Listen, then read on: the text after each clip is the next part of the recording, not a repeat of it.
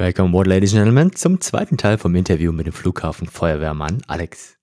Ich hoffe, du hattest schon mit dem ersten Teil des Interviews Spaß beim Hören und der zweite Teil ist mindestens genauso spannend und interessant. Für mich geht's morgen in den Simulator für meine SFO-Schulung, Senior First Officer. Drei Tage Simulator, davon zwei Schichten lernen und üben und die dritte Schicht ist dann der Check. Und anschließend gibt es dann im neuen Jahr noch zwei Umläufe, einen Einweisungsumlauf und dann noch einen Checkumlauf. Wie immer wird alles gecheckt und double-checkt. Und ob alles geklappt hat, erfährst du dann im neuen Jahr. Die Woche nach dem Simulator geht es für mich noch nach Tokio und dann über Weihnachten wartet noch ein Bereitschaftsdienst auf mich. Ich wünsche jetzt viel Spaß beim zweiten Teil vom Interview.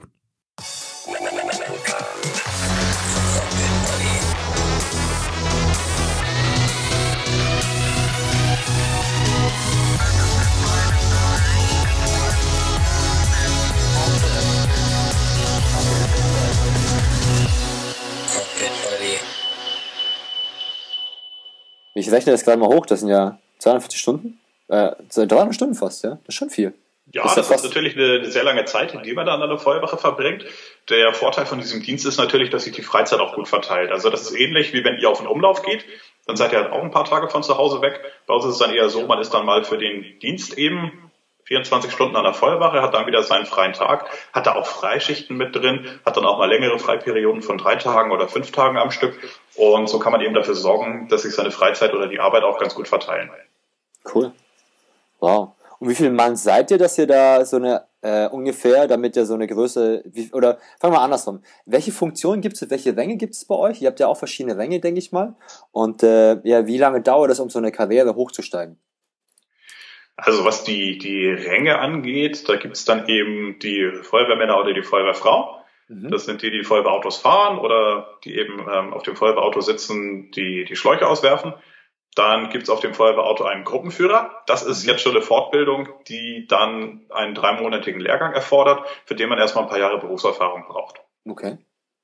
Dann geht's weiter. Ähm, je nachdem, wie groß die Feuerwehr ist, ähm, je nachdem, was so an Fahrzeugen vorgehalten wird, ähm, gibt es dann auch einen Zugführer, der eben so einen ganzen Löschzug führt, der aus mehreren mhm. Fahrzeugen besteht. Ähm, da ist es in aller Regel so, dass man dann schon ähm, vor dieser Ebene des Gruppenführers auch viele Jahre Berufserfahrung braucht, um dann aufzurücken. Und je nach Feuerwehr äh, ist es dann so, dass man da ein Anführungszeichen Trainee-Programm oder eine Laufbahnausbildung von anderthalb bis zwei Jahren eben ausüben muss, dass man dann dann äh, Zugführ diese Zugführerposition eben ausüben kann. Okay. Und dann ist der Zugführer ist dann auch quasi gleichzeitig der Einsatzleiter?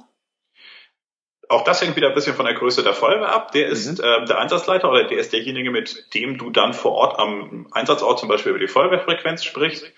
Wenn die Feuerwehr dann noch größer ist, dann gibt es noch einen Einsatzleiter vom Dienst mit eben entsprechend noch mehr Berufserfahrung, der dann halt die, die ganze Feuerwehr und vielleicht auch noch ähm, Kräfte der öffentlichen Feuerwehr, die mit dazufahren, dann eben koordiniert. Okay. Jetzt mal so ein kleines Zahlenbeispiel einfach so. Ähm, äh, was bist du denn eigentlich vom Rang her? Du bist ja noch zusätzlich Ausbilder, ne? Aber bist du schon Gruppenführer, Zugführer oder wie, wie, wie ist dein Rang?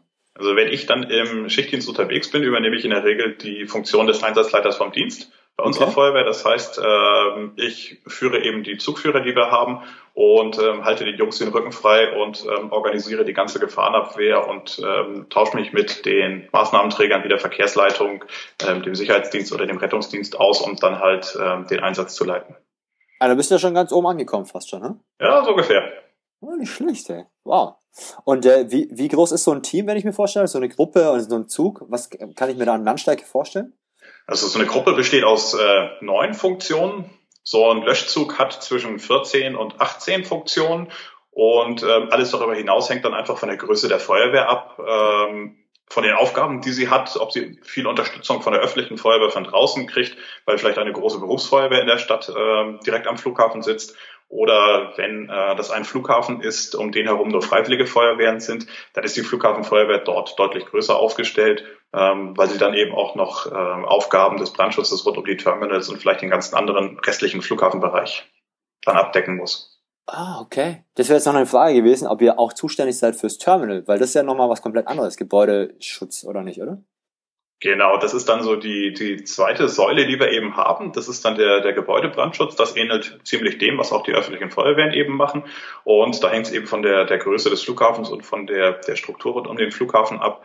Ähm, ob dann eben die Flughafenfeuerwehr da auch die komplette Zuständigkeit hat, ob man dann vielleicht Unterstützung von einer öffentlichen Feuerwehr bekommt äh, oder in Fällen von ganz kleinen Flughäfen, ob sich da vielleicht wirklich nur komplett die öffentliche Feuerwehr drum kümmert. Ah, okay. Weil ich, hatte, ich habe ich hab mich immer gewundert, weil ich habe mal jemanden getroffen, der hat in der Nähe von Stuttgart gewohnt, hat gesagt, wenn es einen Einsatz gibt für die Flughafenfeuerwehr in Stuttgart und er war bei der Freiwilligen Feuerwehr, dann wird er auch gerufen, muss quasi auf Standby sein, um halt dann quasi dann im Notfall doch noch einzuspringen oder sowas. Und, ist das, äh, und das ist die Regel normalerweise bei Flughäfenfeuerwehren, dass man dann einfach die Ressourcen von außen auch noch nutzt im Fall der Fälle? Da gibt es dann eine Vorplanung äh, für das ich habe das eben schon gesagt, normale Tagesgeschäft, ist es so, dass das in der Regel der Flughafen äh, alleine hinkriegt.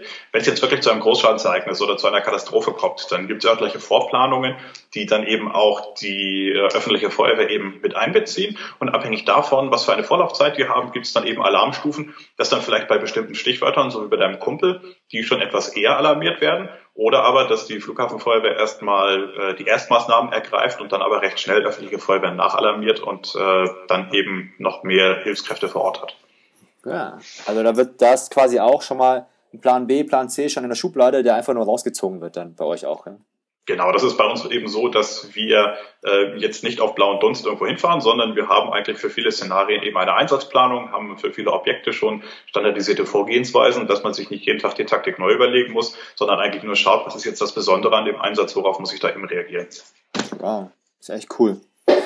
Ähm, ich habe mal so ein Video gesehen bei mir in der Schulung, wie so, wie so ein, ah, wie nennt man das denn? Einmal im Jahr diese Notfallübung gemacht wird, genau. Aber das war, glaube ich, aus den 70er Jahren, also ich glaube, oder 80er Jahren. Also es war nicht sehr up to date, ja. Es war mit äh, Telefon und Wählscheibe noch und so. Aber das Video haben sie mir immer wieder gezeigt, ja. Aber, es, ähm, aber ihr macht ja jährliche Notfallübungen, ne? So eine riesengroße Notfallübung. Ist das richtig? Ja, jährlich oder zweijährlich. Das hängt aber ein bisschen davon ab, äh, was eben die Aufsichtsbehörden dem Flughafen vorschreiben. Äh, an meinem Flughafen machen wir alle zwei Jahre eine Vollübung, äh, wo wir dann eben ein Szenario, was mit einem Flugzeug zu tun hat, beüben, wo wir dann auch mit den öffentlichen Feuerwehren zusammen üben und dann eben tatsächlich für den Notfall trainieren, also in einem großen Format trainieren. Okay. Aber das ist ja, also in dem Flug, äh, in dem Fil Film wurde mir das so beigebracht, also oder gezeigt, dass halt, dass es eine komplette Übung ist zwischen Airlines oder Airline in dem Fall und äh, Flughafen, Flughafenfeuerwehr, Polizei und äh, eventuell auch mal irgendwie so Sondereinsatzkommandos von irgendwelchen Polizisten oder von der Armee oder sonst irgendwas. Äh, ist, sind die öfters mal involviert oder trainieren die extra zum Beispiel das Militär und die Polizei? Also diese Großübungen, die gesetzlich vorgeschrieben sind, haben eben das Ziel, dass man die Zusammenarbeit äh, aller Organisationen Maßnahmenträger am Flughafen dann eben auch tatsächlich mal ähm, Full Scale, wie es so schön heißt, also tatsächlich äh, im Originalformat dann einmal beübt. Und da wird dann eben in der Planung ein Szenario entwickelt, wo man dann möglichst alle Beteiligten eben mit involvieren kann.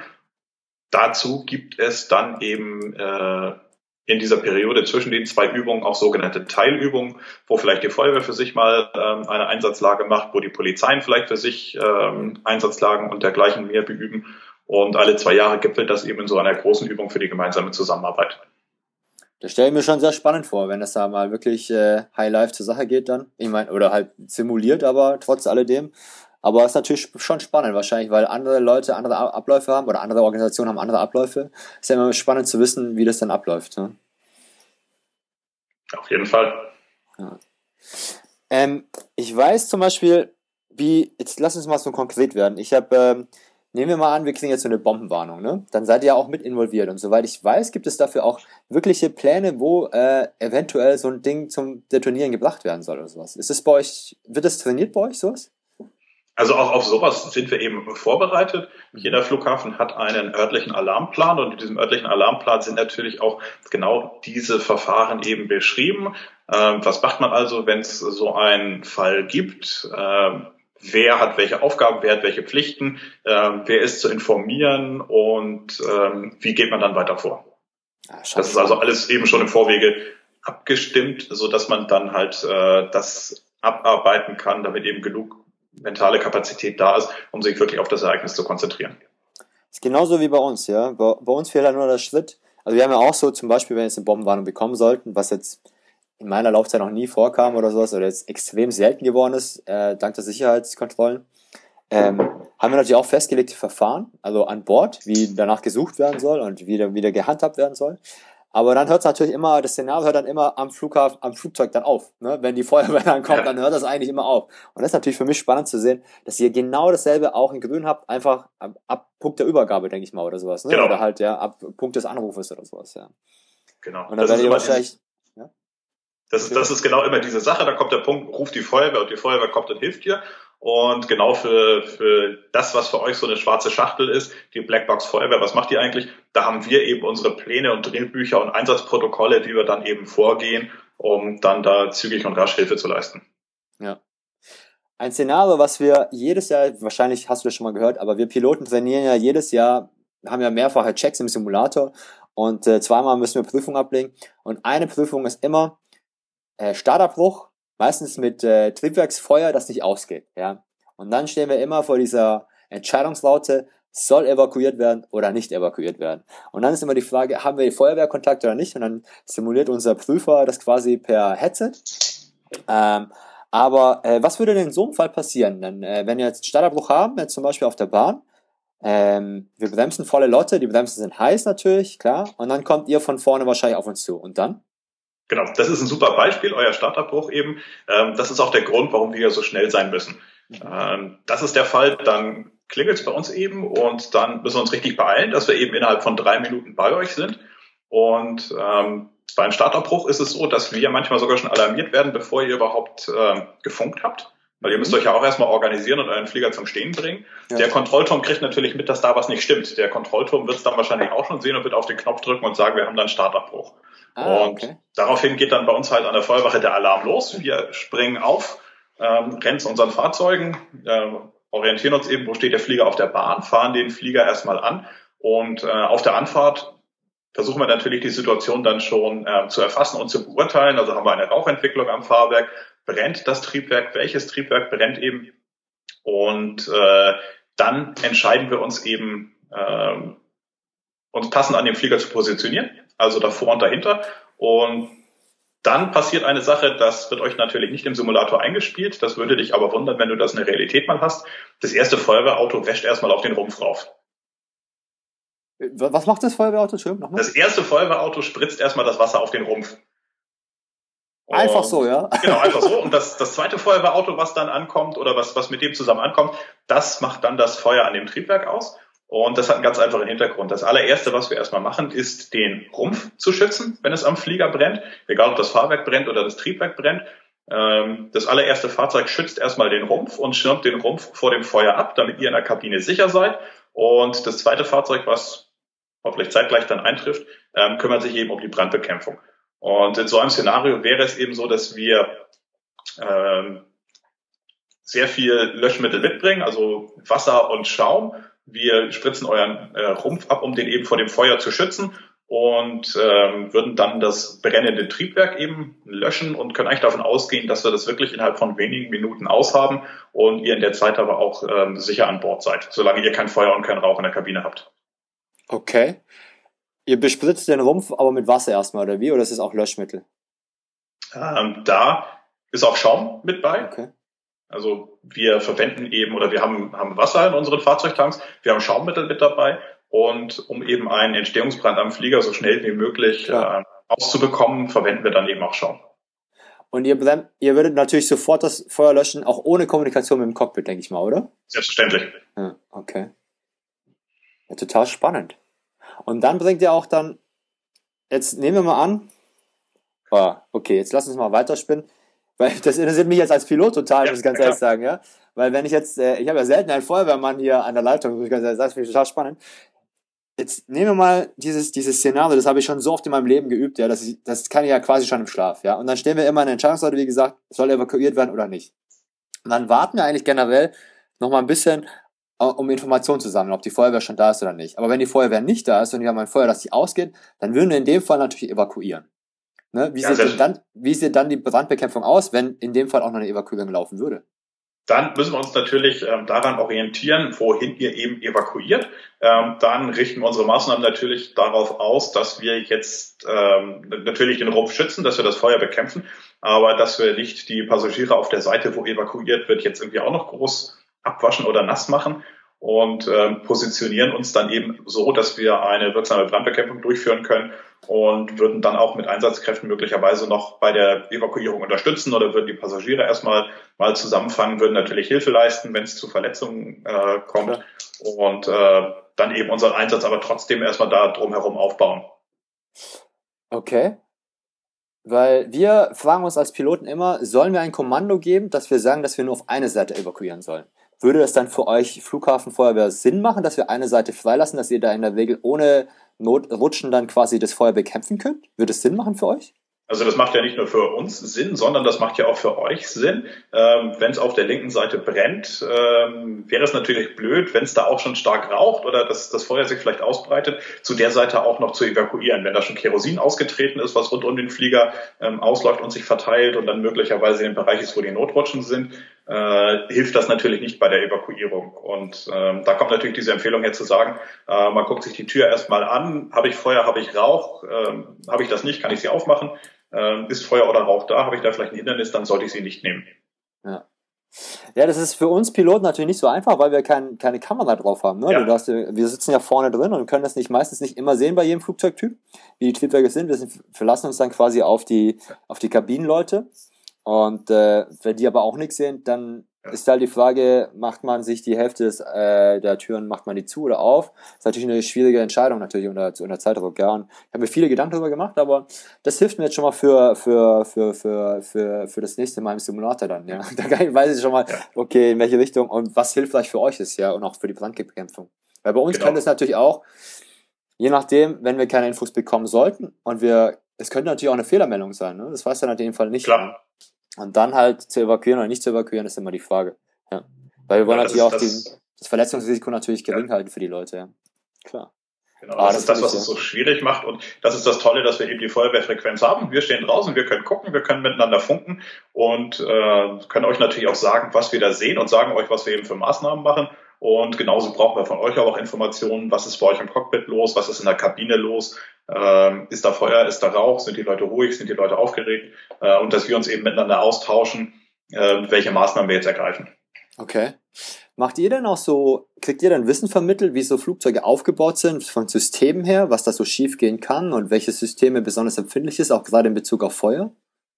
Ja, auch das ist Teil unserer Ausbildung eben, dass wir uns natürlich mit der Technik von Flugzeugen vertraut machen, dass man, wenn man die Möglichkeit hat, auch mal Begehungen an Fliegern macht, wenn es einen neuen Flugzeugtyp gibt, dass man sich den auch mal tatsächlich dann in echt anguckt, ähm, dass man mal schaut, was sind Gefahrenpunkte, wo sind, wo sind die Triebwerke, wo ist der Überlauf vom Tank, wo ist das APU, wo sind vielleicht ähm, Leitungen oder dergleichen mehr, äh, dass wir einfach schon eine Idee davon haben, was sind Gefahrenpunkte da am Flieger und wie können wir dem eben begegnen. Okay. Ich habe mir das überlegt, ob ich jetzt im, im Falle einer, einer Stresssituation werde ich als Pilot natürlich auf das Vokabular zurückgreifen, was ich selber am meisten benutze. Das sind natürlich englische Begriffe, wie Flaps, ja, ja. G oder keine Ahnung was. Aber dann ist natürlich immer die Frage, wenn ich eine lokale Feuerwehr habe, ob die was damit anfangen können. Zum Beispiel, wenn ich weiß, bei den Lotsen, die haben zwar auch so Notfallbücher, aber sie kennen sich mit der Technik natürlich nicht so tief aus. Ja, wenn ich sage, ich habe hier ein Hydraulikproblem, dann wissen die nicht automatisch, ich habe ein Klappenproblem hinter eventuell oder sowas oder ich kriege das Fahrwerk nicht raus oder so. Aber wenn ihr wisst, okay, ähm, äh, ich habe jetzt ein Problem mit der Fuel-Leitung an der, an der Dreier-Engine, dann weißt du sofort, was gemeint ist, denke ich mal, oder? Also wenn du über die Feuerwehrfrequenz mit äh, der Ansatzleiterin oder dem Ansatzleiter der Feuerwehr sprichst, dann ist der oder diejenige entsprechend geschult, dass eben dieses Vokabular beherrscht wird und dass wir das dann auch einordnen können und das dann eben äh, für unsere Leute passend übersetzen, dass sie es auch verstehen, was da los ist. Ah, perfekt. Wow, wow. Cool. Ich finde ich echt mega spannend, muss ich ganz ehrlich sagen, Alex, echt. Finde ich super cool. Aber für mich jetzt persönlich hier, ich weiß nicht, für die Hörer da draußen, ob das jetzt äh, spannend ist, so wie für mich, aber ich finde es mega spannend, muss ich ganz ehrlich sagen. Ähm, ich habe hier noch eine Frage hier auf meinem Zettel stehen. Und zwar, ähm, der unwahrscheinliche Fall, der unwahrscheinliche Fall einer Gear Up Landing, also ein, eine Landung ohne Fahrwerk. Und früher war das ja mit Schaumteppich. Jetzt war, habe ich jetzt mal so Sachen gehört, das gibt's nicht mehr, das macht man nicht mehr heutzutage, etc. Wie ist denn da der aktuelle Stand? Also in aller Regel wird das mit dem Schaumteppich nicht mehr gemacht. Das hat ähm, verschiedene Gründe. Zum einen würde der Schaum ja die Reibung zwischen den Rumpf und dem, der Runway äh, herabsetzen, sodass der Flieger länger schlittert. Mhm. Ähm, zum anderen ist es so, dass diese Schäume zum Teil auch ähm, aufgrund ihrer oder damit sie eine gute Löschwirkung haben, äh, den einen oder anderen umweltgefährdenden Zusatz dabei haben, so dass wir versuchen, den Einsatz dieser Schäume ähm, so gut es geht zu begrenzen. Und all die Erfahrungen, die einfach in den letzten Jahren gemacht worden sind, zum Beispiel die, die Landung von der Lot in Warschau, die auf dem Bauch mhm. gelandet ist, ja. hat eben gezeigt, dass äh, dieser Entstehungsbrand da durch die Feuerwehr sofort äh, bekämpft wird, sofort unter Kontrolle ist so dass es einfach keine Notwendigkeit mehr gibt, da die Landebahn so umfangreich zu beschleunigen, sondern man dann einfach ähm, an der Bahn steht, auf den Flieger wartet, ähm, an den Flieger ranfährt, sobald er zum Stehen gekommen ist, einen Entstehungsbrand schnellstmöglich bekämpft und somit dann einfach auch das, das Löschmittel, was wir dabei haben, viel zielgerichteter einsetzt und viel sparsamer damit umgeht. das finde ich cool. Also dann ist doch richtig, wie der aktuelle Stand war, okay. Ja, die Fälle sind ja echt super selten und die, die ich jetzt auch sehr persönlich kenne, die Stuttgart, Warschau hast du ja angesprochen, ja. Das ja. war ja, das ging ja alles super easy gut aus für die, für die Leute, ne? Das war ja eigentlich, genau. sag ich mal, zwar ernsthaft, aber wirklich nicht äh, lebensbedrohlich am Schluss, ja. Das muss man ganz ehrlich sagen. Ja. Echt cool.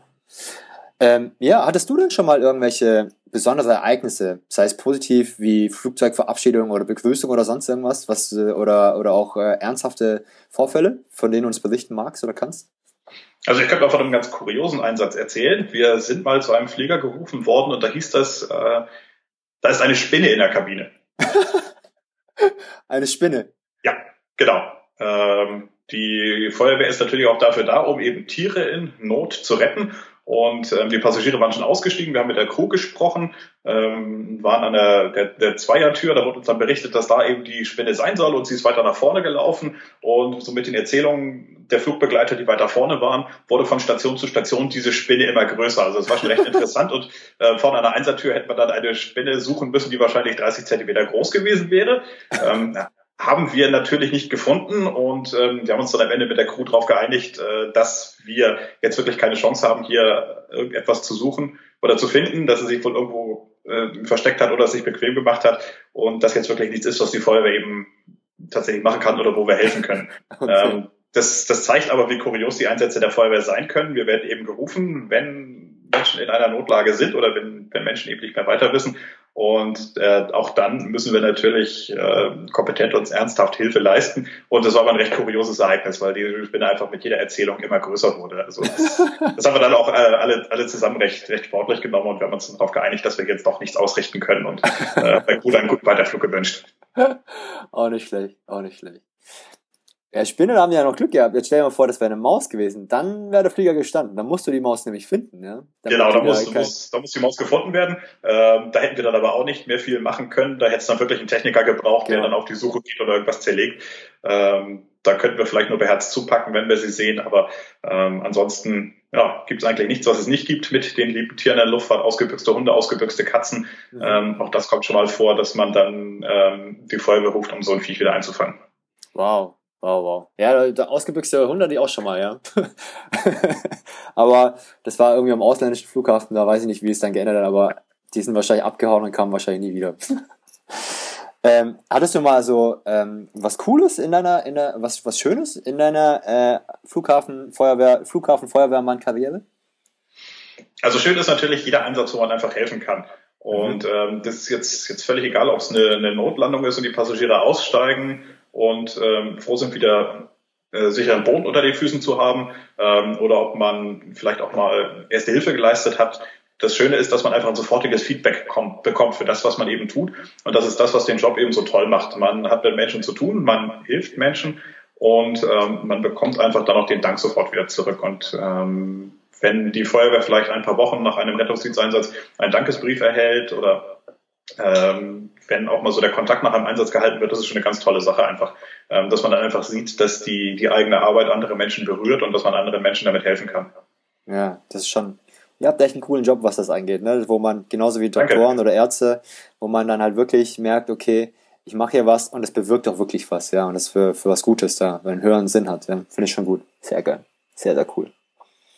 Ja, ähm, wow, ich glaube, ich habe alle Fragen, die ich hatte, habe ich äh, Genau, habe ich, äh, hab ich jetzt hier, ich schaue nochmal auf meinen Zettel, aber ich glaube, ich habe alle Fragen schon beantwortet. Perfekt hier. Wow. Fliegst du denn selber gerne? Ja, ich fliege sehr gerne, bin sehr reiselustig und ähm, mir macht es immer Spaß. Egal, äh, ob ich jetzt morgens zur Arbeit fahre und am Vorfeld ranstehe oder ob ich im, im Flieger drin sitze und aus dem Fenster rausgucke. Äh, die, die Faszination und die Leidenschaft, die lässt mich einfach nicht los. Ja, hast du auch eine Leidenschaft für Flugzeuge? Hast du da ein Lieblingsflugzeug? Ja, also der, der Flieger, den du fliegst, der ist wirklich wunderschön. Danke. Bin ich, bin ich selbst auch schon mitgeflogen. Die 747-8 ist, ist wirklich ein, ein wunderschönes Flugzeug als Passagier. Richtig, richtig schön. Ähm, generell jedes Flugzeug, das mir irgendwo hinbringt, das, das bringt mich natürlich dann irgendwo auf, auf eine Reise zu tollen Erlebnissen. Also von daher ähm, macht es mir eigentlich immer Spaß, wenn ich irgendwo im Flieger drin sitze. Sehr cool, sehr cool. Hast du schon eine nächste Reise geplant für dieses Jahr oder nächstes Jahr? Ähm, jetzt geht's ähm, vor Weihnachten nochmal in die Heimat, um ein bisschen die äh, Familie und Freunde zu besuchen. Und äh, derzeit planen meine Frau und ich gerade so ein bisschen die Reisen und den Urlaub fürs nächste Jahr und werden dann einfach mal schauen, wo es uns hin verschlägt. Cool. Bekommt ihr, weil ihr am Flughafen angestellt auch äh, spezielle Mitarbeiterangebote bezüglich Flugreisen? Ne, auch da gibt es das, das ein oder andere Angebot, was man nutzen kann, ja. Sehr gut. Ist ja auch sinnvoll für euch. Ja, perfekt. Ja, eine letzte Frage habe ich noch an dich, bevor wir das Interview beenden. Ähm, die kriegt natürlich jeder hier, weißt du ja, ja. schon. Ähm, hast du irgendwelche Tipps für Flugangstgäste? Der hier in dem Podcast sehr viele, die auch ein bisschen Flugangst haben. Ich hoffe, wir konnten jetzt viele beruhigen und jetzt nicht noch mehr Ängste schüren. Ja? Einfach zu sehen, dass es da immer einen Plan B, C gibt. Aber hast du irgendwelche Tipps für Flugangstgäste? Ja, also so blöd das vielleicht klingen mag, wirklich äh, in Ruhe bewahren gerade diese, diese Phase am Boden, wenn zur Startbahn gerollt wird oder äh, nach der Landung, dann, wenn sich der Flieger noch bewegt, äh, da ist es so, da ist die Feuerwehr natürlich äh, so schnell wie möglich da. Ich habe es vorher erklärt, in drei Minuten sind wir da, leisten eben Hilfe und äh, da muss sich wirklich keiner Sorgen machen, dass ihm etwas passiert, sondern da ist an jedem Flughafen einfach äh, eine, eine gut ausgestattete Truppe, die eben dafür da ist, äh, Menschen, die in Not geraten sind, Hilfe zu leisten. Wow. Also mich beruhigt das ungemein. Das freut mich. mich auch als Pilot beruhigt das ungemein, ja. dass ihr einfach so kompetente Leute und dass ihr da so, so krass organisiert und strukturiert seid, ja. Wie die Feuerwehr halt, ne? Genau. vielen, vielen Dank, lieber Alex. Das war ein cooles, cooles Interview. Vielen Dank für deine ja, Zeit. Ich, wünsche dir, äh, gibt es da einen Spruch bei euch, bei uns zu sagen, always happy landing? Sagt man bei euch auch irgendwas? Ja, wir wünschen uns dann einen ruhigen Dienst. Das wünsche ich dir. Einen ruhigen Dienst und always Dankeschön. happy landings. Bleib gesund, viel Spaß mit dir und deiner Frau im nächsten Jahr. Und ich wünsche euch alles Gute. Und äh, vielen Dank für dieses Interview nochmal. Ja, sehr gerne. Dankeschön. Das war das spannende Interview mit unserem Flughafenfeuerwehrmann Alex. Wenn dir der Podcast gefällt, freue ich mich über eine positive Bewertung bei iTunes. Falls du unter Flugangst leidest, dann kannst du dich gerne auf die Warteliste setzen lassen für dein Erfolgs-Online-Coaching, damit du in Zukunft entspannt fliegen kannst. Ein neuer Kurs startet im neuen Jahr. Mehr Infos über das Coaching auf www.cockpitbuddy.com/coaching. Dort kannst du dich auch unverbindlich auf die Warteliste setzen lassen und wirst informiert, sobald der neue Kurs startet. Ich wünsche dir jetzt eine schöne Weihnachtszeit und einen guten Rutsch ins neue Jahr 2019. Bleib gesund und dir und deinen Liebsten always happy landings. Bis zur nächsten Folge. Dein Cockpit Buddy Sokje. Cockpit Buddy.